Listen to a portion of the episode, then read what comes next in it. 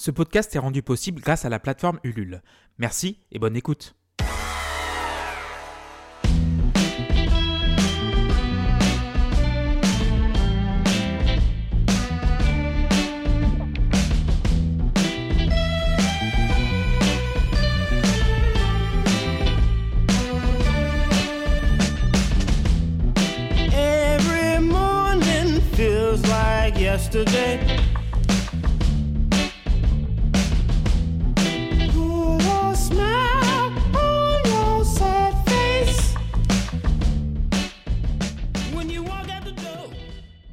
Salut tout le monde, je m'appelle Clément et je viens d'avoir 36 ans.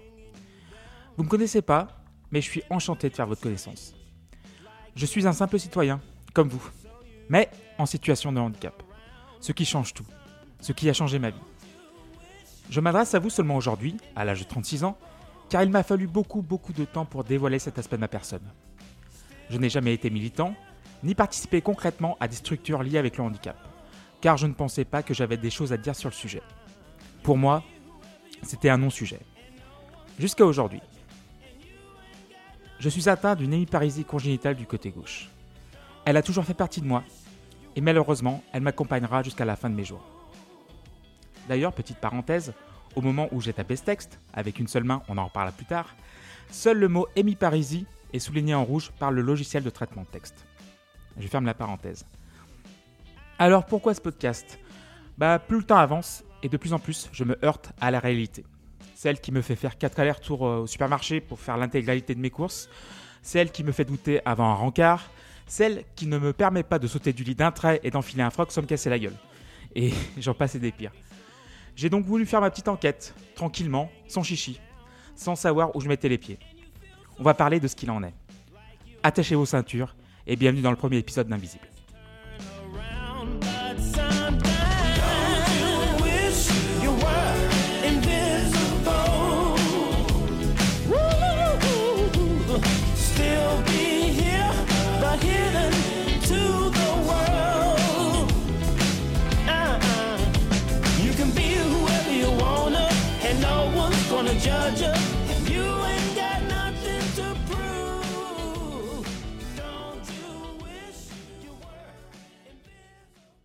Et on va commencer par le début.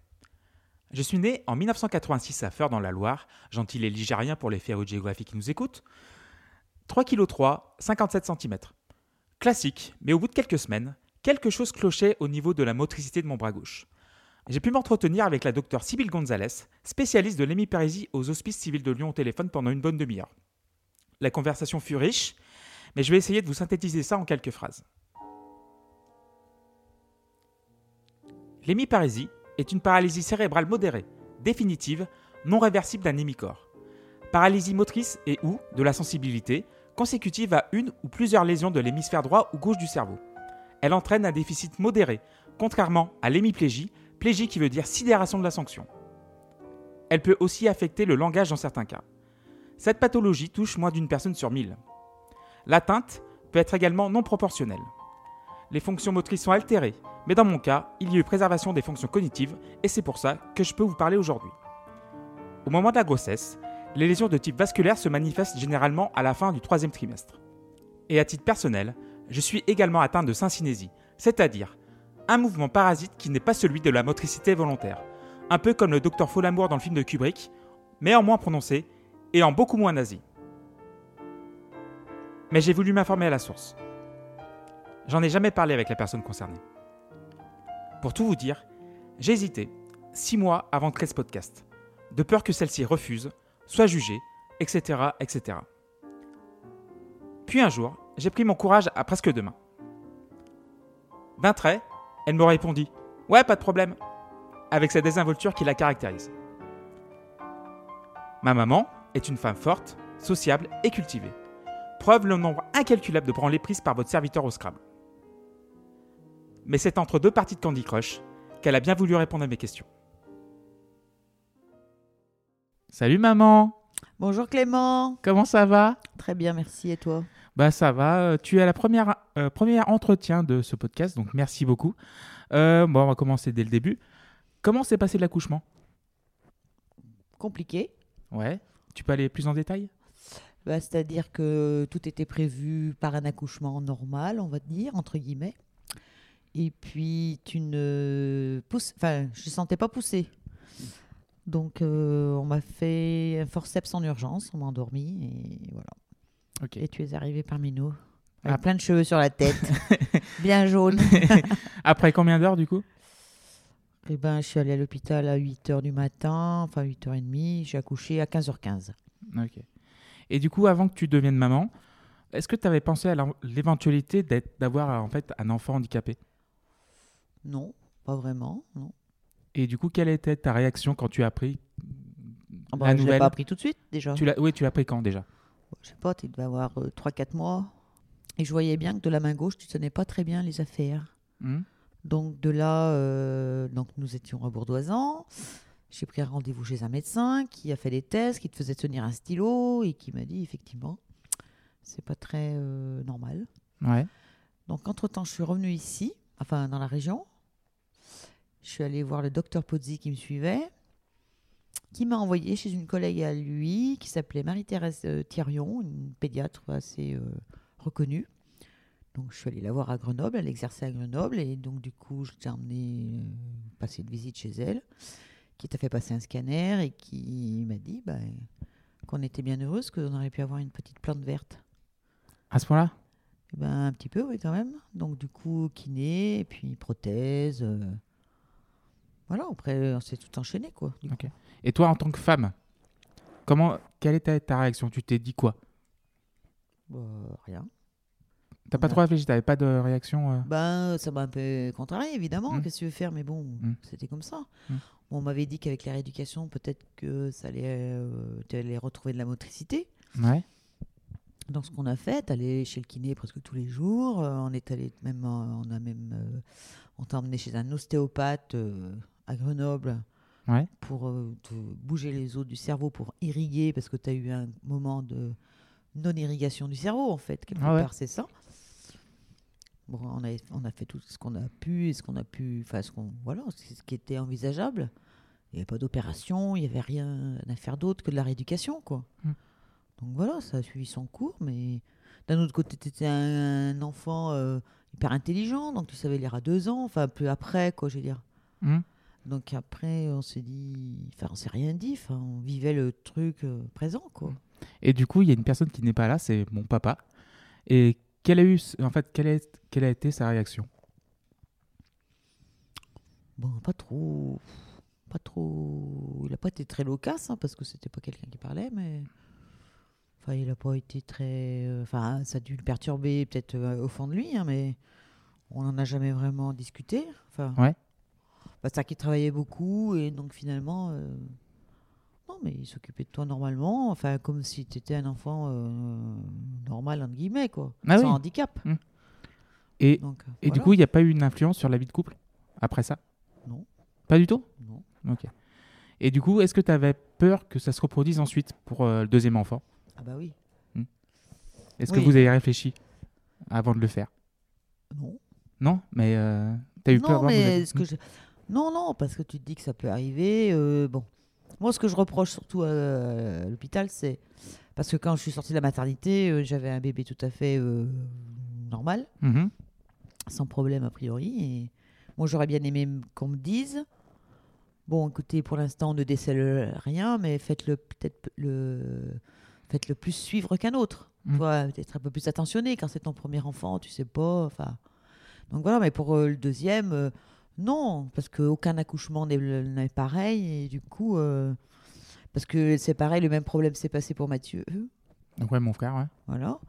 Euh, il- ça mais les bébés descendaient pas, alors on m'a mis des sacs de sable sur le ventre, on m'a Mhm. mis de l'azote pour que je puisse être. euh, voilà, mais après l'accouchement, finalement, c'est bien passé. Enfin, j'ai accouché normalement, sans... c'est parce que j'avais demandé une césarienne en fait, moi. Ok. Et là, on m'a dit non, et on m'a dit qu'il n'y a pas de raison que ça se passe comme ça. Et Bast, euh, donc papa et toi, quand tu abordais la question avec tes amis et ta famille, est-ce que vous preniez des pincettes quand vous parliez de moi? Non. Pas du tout?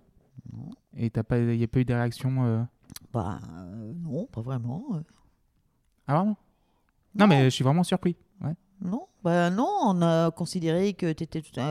Bon, quand tu étais vraiment petit, ça ne se voyait pas. Enfin, enfin je veux dire, non, non, il n'y a pas eu de réaction. euh, bah, ça a été- tout le monde a été un peu choqué, quoi. Mm. Mais euh, pas. Non. Non? Ok, bah, Non, non. très très bien. Enfin, moi, j'ai relativisé, parce que ça aurait pu être pire. Ouais. Donc, euh, mon nom, je l'ai. euh, je peux pas dire que je l'ai bien pris, mais que si tu veux, il faut faire avec, hein, après. Non, mais c'est c'est une- c'est intéressant parce que je viens avec des questions et tu me donnes les réponses, donc je suis assez honoré parce qu'on n'a jamais parlé de ça finalement. Bah, t'as jamais posé des questions. Voilà. Donc, voilà. Et du coup, l'influence de l'handicap euh, sur ta vie quotidienne, sur mon, mon handicap sur ta vie quotidienne et sociale à l'extérieur de la famille? Aucune. Aucune? T'es pas allé voir, donc à part le, kiné, Bah, t'es pas allé voir? kiné, euh, non, non, rien de, ce- de ce qu'on m'avait conseillé de faire, quoi. Mm. Après, tu étais élevé euh, tout à fait normalement. Hein, ben, euh, mis à part que tu avais une prothèse pour la jambe, une prothèse pour le, le bras, Mm. Euh, que tu as refusé de porter eh bien, au bout d'un moment, que ça t'énervait parce que tu étais assez têtu. Mais Ah oui, mais c'est ça. c'est un- voilà, mais genre, euh, non. Moi, je t'ai emmené à l'école normalement, tu es allé à l'école au CP normalement. Il n'y a pas eu de traitement de faveur, ni plus ni moins qu'un autre, quoi. Ouais. Et quand tu m'as amené à l'école pour la première fois, donc euh, il y a très, Ah bah longtemps. déjà, déjà, je t'avais emmené à la crèche, alors là, c'était tout un cinéma parce que tu voulais pas me quitter. Ouais. Tu pleurais sans arrêt, sans arrêt. Donc voilà, ça- s'est arrangé en- en- quand on était sur Lyon. Et euh, les autres parents, non, ils n'avaient pas un regard euh, différent euh, Non. par rapport à ça? Non. Ils posaient pas de Mais questions? non, parce que les gens, je pense, ils ont un regard différent que si tu as un regard différent sur tes enfants. Ouais. Moi, comme je te considérais tout à fait normal, euh, que tu savais lire à 2-4 ans, euh, très tôt, finalement, euh, l'handicap disparaissait. Ouais. Enfin, quelque part. Le plus compliqué, ça a été quand tu étais plutôt. euh, quand tu étais plus grand, quand tu pouvais pas faire tes lacets ou Mhm. manger normalement. Mais bon, comme c'était un quotidien, on s'en est pas euh, plus. euh, plus choqué ou. Enfin. Je te coupais ta viande peut-être à 6 ans, que tu aurais peut-être pu le faire tout seul. mais Ouais. bon, ben, disons, on le faisait depuis longtemps, ben, on a continué. Ouais. Et moi, quand j'étais petit, j'ai presque pas de souvenirs, mais euh, j'ai pas eu de, de- Je suis allé chez le kiné, je m'en souviens, quand j'étais très très petit. Tu y allais tout le temps, hein. Et j'y allais combien de fois par semaine? Au moins 3-4 fois. Et du coup, ça me faisait quoi, moi? Euh, J'étais, Est-ce que j'étais content? Est-ce que. Bah euh, oui, au départ, c'était plutôt des jeux, donc du coup, Mm. ça allait. Mais bon, euh, vite, t'étais têtu de pas vouloir y aller, quoi. Ah ouais Pourquoi? Bah, bah, parce que ça s'énervait sûrement, parce que tu devais pas euh, Mm. accepter le fait euh, d'aller là-bas. Mm. Enfin, moi, je t'ai toujours emmené, puis à un moment, euh, enfin, plus tard, euh, on a un peu, les pas laissé, mais après, trop, c'était trop pour toi, je pense. Il y a un moment, tu es saturé. Ah ouais, même moi, tu pensais que j'allais saturer bah, je pense que oui, parce que si tu devais pas y aller, voulais y aller, c'est que ça devait t'énerver, quoi. Bah, j'ai aucun souvenir de, de ça, en fait. Je pense que ça fait un petit blocage. là. Ouais, ouais, j'ai fait un petit blocage. mais bon. Mais ça, fait- ça, fait- ça fait tellement longtemps, on parle de 30 ans maintenant, donc. euh, Oui. Mais bon. Eh oui, ça ne rajeunit pas, clairement. Ouais, oui, je sais. ouais. Mais je sais que tu as 75 ans aujourd'hui, donc. euh, Oui, mais toi, 42 ans. Avant la deuxième partie de l'interview, un petit interlude musical. Une chanson liée à la thématique de l'épisode. On va se retrouver après Things de Joe Walsh, sorti en 1981.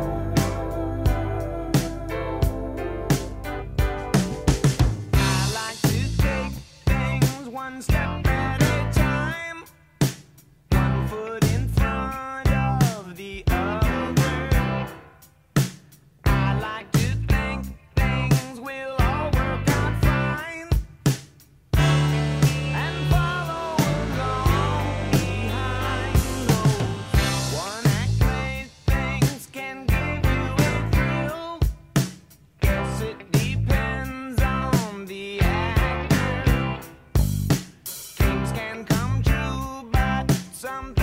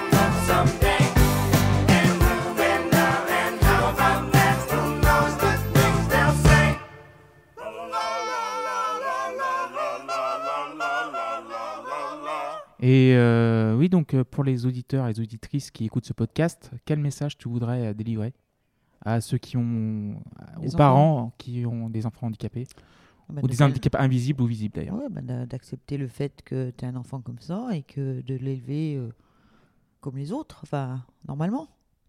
Pas faire de différence, parce que je pense que c'est ce qui t'a. Enfin, c'est ce qui t'a aidé aussi, je pense. Hmm. D'être pas trop chouchouté. Je sais pas, je pense pas que tu aies eu l'impression d'être chouchouté. Ah, mais j'ai pas eu de, de- le fait d'être euh, mis à l'écart ou, ou inclus ou rien du tout. Ouais, t'as pas eu l'impression d'être exclu Non. ou surprotégé. Ou... Non, non. Donc je pense que c'était plutôt bien. Enfin, notre réaction était plutôt saine. Ouais. Que c'était pas. euh, Enfin, non, il fallait pas te mettre l'écart ni te surprotéger. euh, Normal, quoi. Moi, je l'ai pas vécu euh, mal. Ah, tu n'as pas vécu mal. Ok. Bah non, enfin, ça m'énervait déjà pour toi, mais Mm. après, euh, dans la vie quotidienne, j'ai, enfin, fait ma vie, et quand j'ai eu Mathieu, j'ai fait ma vie pareil, et Justine aussi la même chose. Ouais. Un dernier mot du coup? Bon, écoute, non.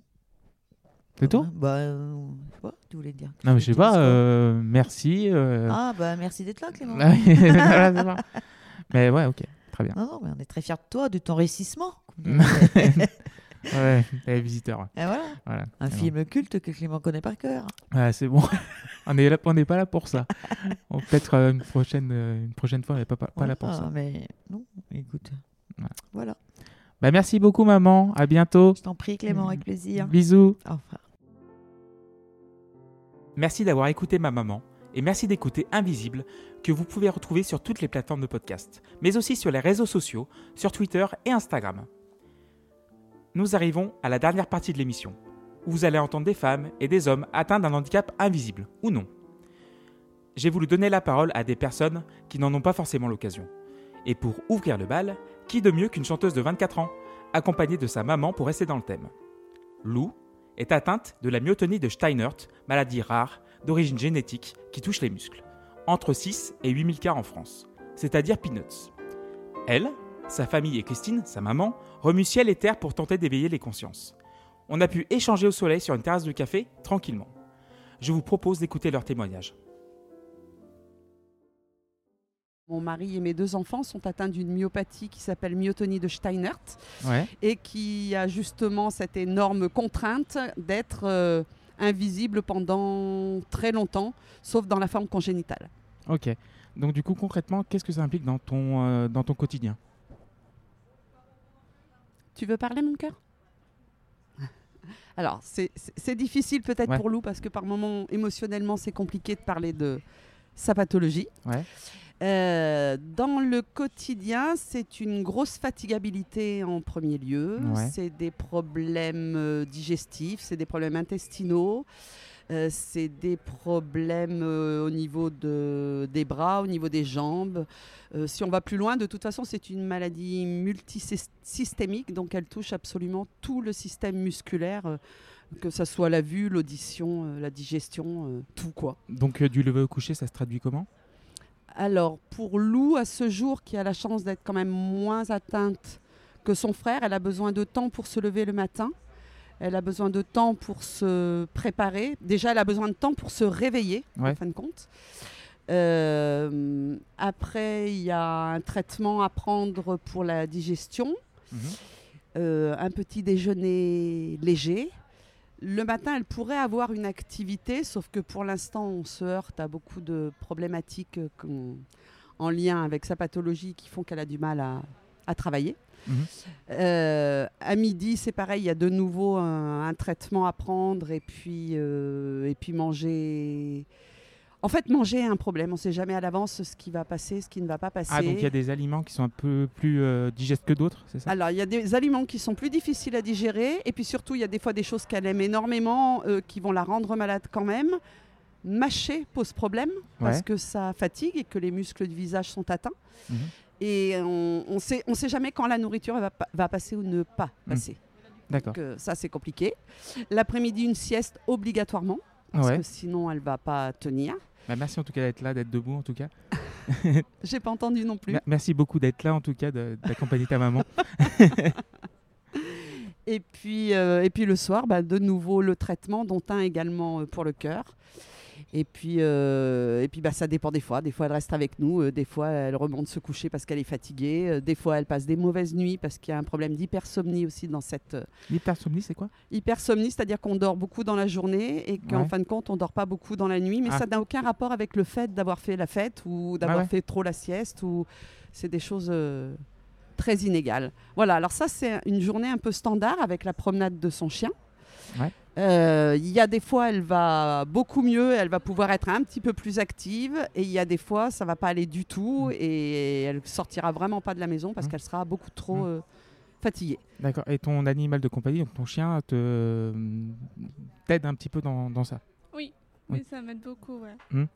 Donc du coup, ouais, tu le promènes quand, à 15h, 16h, tu as des heures ou tu, Euh, tu le promènes euh, C'est généralement l'après-midi, je dirais entre euh,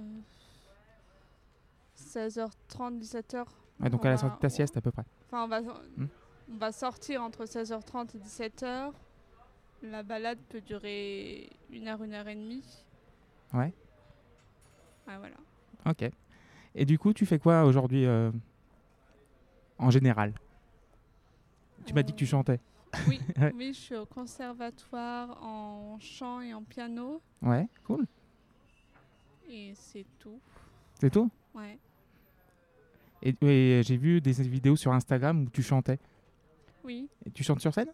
Oui. Ça, enfin, là, avec la pandémie, ça, ça m'était pas arrivé depuis deux ans. Ouais. Mais là, c'est le où C'était quand? Le...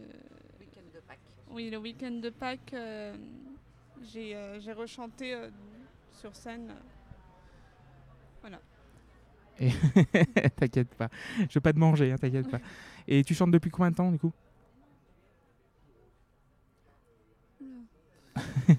Depuis toujours Depuis Ouais, toujours ouais, Ça remonte loin? Ah oui Ouais, voilà. euh, Non, j'ai pas. J'ai pas de date. Non, non, Lou, elle a... Lou, elle a toujours chanté. Ça a toujours été Ouais. un petit rossignol, Lou. Donc euh, voilà, elle a toujours aimé chanter. Elle a fait, elle a fait partie d'une troupe de comédie musicale quand elle était enfant et adolescente, qui était dirigée par Virginie euh, Lacour, Ouais. qui est aussi une artiste euh, de la région. Mm. Et, et puis après, euh, Virginie lui a dit il faut continuer. Et donc, euh, elle a pris des cours de chant, elle est allée au conservatoire. Ouais. Et elle s'est mise aussi à écrire des chansons. Alors, Ah. Lou a parfois du mal Mm. à trouver ses mots Ouais. quand on est comme ça. Mm. Alors qu'elle a une plume absolument magnifique et qu'elle met en mots ses mots. Et du coup, euh, Christine, je reviens à toi. Euh, J'ai vu ton nom sur certains articles de la presse régionale concernant le Téléthon. Oui, parce qu'en Mm. fait, quand, la, quand on a diagnostiqué la maladie euh, chez notre fils euh, Joris, Ouais. euh, on nous a expliqué que c'était une myopathie. On nous a dit qu'il fallait nous rapprocher de l'AFM, sauf qu'à l'époque, on l'a pas fait du tout. Parce qu'on s'est dit, mais non, mais non, on est costaud, on va y arriver, on a besoin de personnes. Et puis, je pense que ça nous faisait un petit peu peur Ouais. de se rapprocher de ce monde qu'on connaissait de loin. On participait au Téléthon, on faisait des dons. mais oui, comme tout le monde. euh, voilà. ouais. Et puis, bah, et puis tout d'un coup, euh, il a fallu aussi trouver pourquoi Joris avait cette maladie. Et c'est comme ça qu'on a découvert que mon mari était non seulement porteur, mais Mm. atteint de la forme tardive, Ouais. qui démarre vers euh, 58, 59 ans, euh, 55 ans, enfin en Ouais. fonction de. Euh, donc du coup, il fallait que tous les enfants fassent le test. C'est là où Lou, très courageusement, a dit qu'elle voulait faire le test tout de suite. Il faut savoir qu'on propose le test aux mineurs Ouais. parce qu'il y a un risque de mort subite au niveau du cœur. Donc euh, ouais, oui. habituellement, c'est à- Mm. quand on est majeur, mais là, il fallait agir vite. Et les- mes deux autres fils, donc euh, Clément Ouais. que tu connais et, et Sacha, le frère jumeau de Lou, Mm. ne sont pas atteints. Ok, Voilà. donc vous êtes quatre dans la fratrie, il y en a deux qui sont atteints. Voilà, et, et deux plus mon mari. Et donc du coup, moi, je me suis après rapprochée de la FM parce que j'avais besoin de transformer ma colère et mon chagrin en quelque chose de positif. Il fallait que je me batte impérativement. Ouais, donc du coup, concrètement, au quotidien, ça te- tu fais quoi? Avec eux Bah déjà, je au quotidien, c'est-à-dire avec la FM ou Avec la les enfants? Ah, Alors avec la FM, Et Avec déjà, les enfants aussi après. ouais, Au, dé- départ, ça a été juste du soutien. Ouais. Ça a été énormément de soutien, de compréhension, parce qu'ils sont au fait des myopathies et de beaucoup de maladies rares.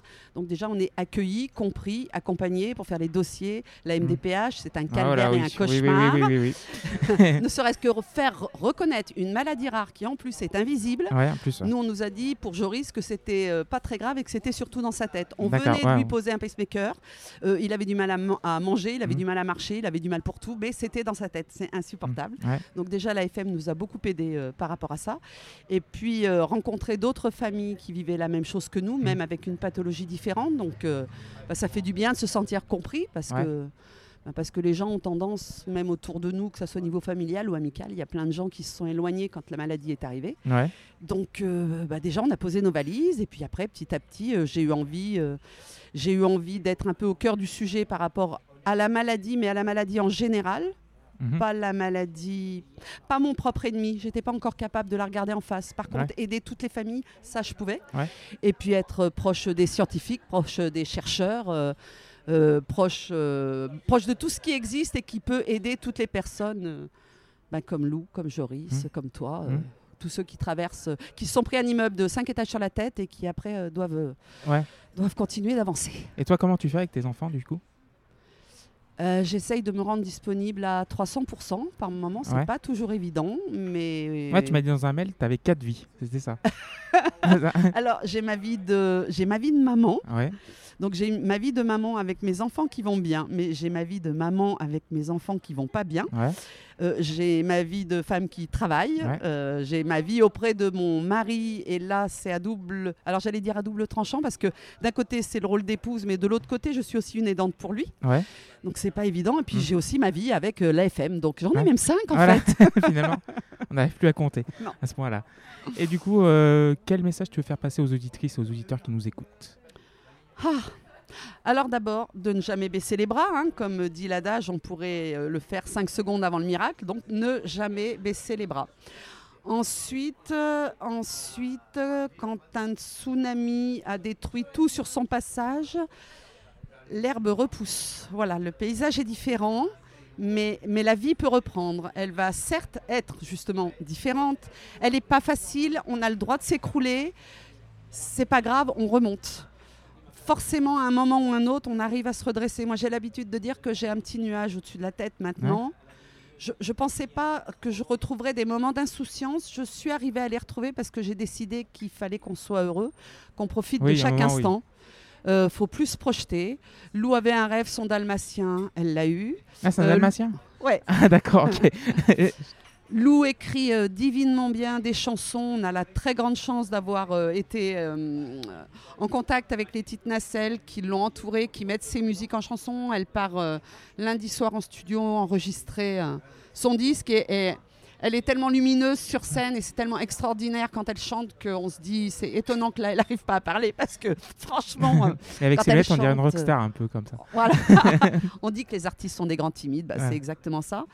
Euh, et puis qu'il faut se fiche de ce qui se passe autour de nous et que ne jamais se fier aux apparences. Quand on voit pour Lou et Joris leur, leur, euh, leur petit visage qui est assez inexpressif du fait que la maladie euh, touche les muscles du visage, beaucoup de gens leur disent qu'ils sont froids, hautains, dédaigneux Ouais. ou trop timides ou tout le temps malheureux. Ouais. C'est pas vrai. Ouais. Voilà. Il faut aller voir au-delà des apparences Mm. et puis il faut continuer d'avancer et bien savoir s'entourer. Voilà. On s'entoure que de gens positifs et, et on va de l'avant et puis on se pose pas de questions. Oui, c'est ça, en fait. À un moment, si on se pose trop de questions, on n'avance plus. Ah ouais, non, c'est Ouais. pas possible. C'est pas possible. Et Ça puis te alors, rajoute la fatigue dessus, quoi. moi je dirais que ce moins, ce, petit moins quelque part qu'il y a, ça peut devenir un, un gros plus. Mm. Je suis pas sûre que Lou euh, écrirait des chansons aussi belles Mm. si elle avait eu un parcours euh, lambda. Ouais. Je suis pas sûre. D'ailleurs, elle aurait sûrement pas eu son dalmatien, si ça se trouve, parce Ah bah. qu'on lui aurait peut-être dit oh, ah, chien. Hein Mm. Alors qu'on abonde au rêve de Lou, on essaye d'abonder au rêve de Joris. Mm. Pour lui, c'est beaucoup plus compliqué. Il Ouais. a des aides de vie. Il a- voilà, la maladie a avancé euh, très très vite euh, chez lui.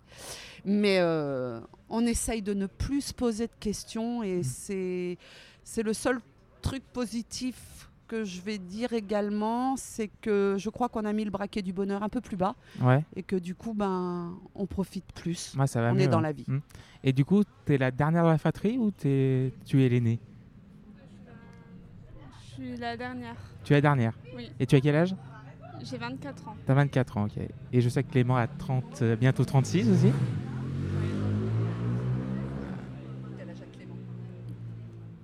35 ans. 35 ans et demi? Ouais. Et Sacha a quel âge? Sacha, il a 24 ans comme moi. Ok, ah oui, c'est ton frère jumeau, c'est Oui. ça? Et Joris a quel âge? 31. 31, ok.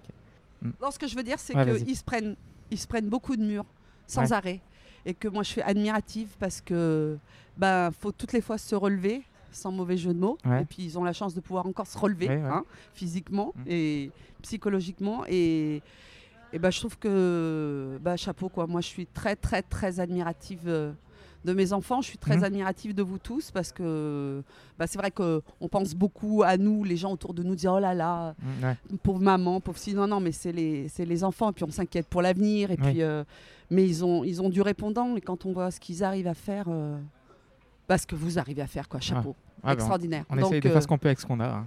Allez loin, Ouais. continuez et surtout bien s'entourer. Ouais. Ça, j'en demanderai pas. Et l'art, mettre tout ce qui est en Mm. rapport avec l'art parce Ouais. que ça aide à, à évacuer énormément. Mm. Donc, euh, on continue, on continue, Clément. Ça marche. Merci beaucoup, Christine. Merci beaucoup, Lou. Et à bientôt. À bientôt, Clément. Au revoir. Un merci infini aux Ligériennes Christine et Lou pour cette conversation et pour leur confiance. C'est la fin de ce premier épisode. Un merci particulier aux participantes et participants de la cagnotte Ulule, sans qui ce podcast n'aurait pas été possible. Aussi, ma maman Corinne, ma sœur Justine et mon frère Mathieu. Évidemment, la docteure Sybille Gonzalez des Hospices Civils de Lyon. Et enfin, Mononion, George Gershwin et Joe Walsh pour la musique. On se retrouve la semaine prochaine pour un nouvel épisode. Et d'ici là, prenez soin de vous. Je vous embrasse.